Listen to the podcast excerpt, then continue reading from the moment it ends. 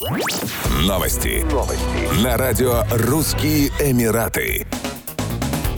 Уголовный суд Дубая приговорил 36-летнего иностранца к одному году тюремного заключения с последующей депортацией за кражу денег и телефонов у семи женщин, а также за нанесение им увечий в их собственном доме. Как отмечается в материалах дела, инцидент произошел в октябре 2021 года. Жертвами африканца стали семь девушек азиатского происхождения. Одна из потерпевших обнаружила грабителя в своей квартире в Дубае, начала кричать и звать на помощь. В результате мужчина набросился с кулаками на двух девушек, избил их, а третью схватил за горло, бросил бросил на кровать, дал пощечину и отобрал телефон. Преступник вырвал у одной из жертв клок волос, отобрал 7200 дирхамов, у остальных девушек он отнял телефоны и драгоценности. Одна из потерпевших успела добежать до охранника и позвать на помощь. Тот сообщил в полицию, однако обвиняемому удалось скрыться. Полиция смогла установить личность подозреваемого, арестовать его и изъять все награбленное. После отбывания тюремного заключения преступника депортируют на родину.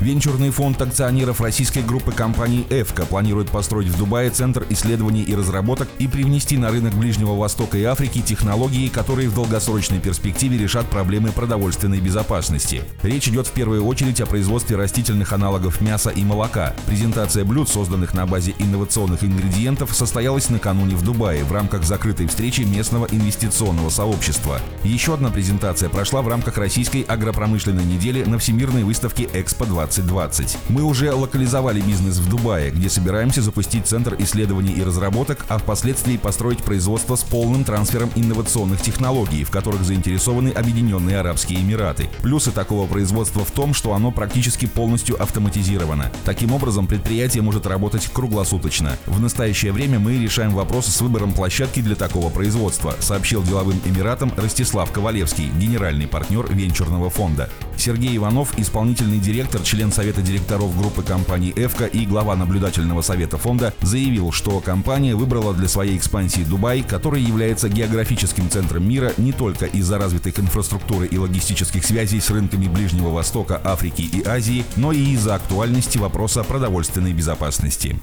Еще больше новостей читайте на сайте RussianEmirates.com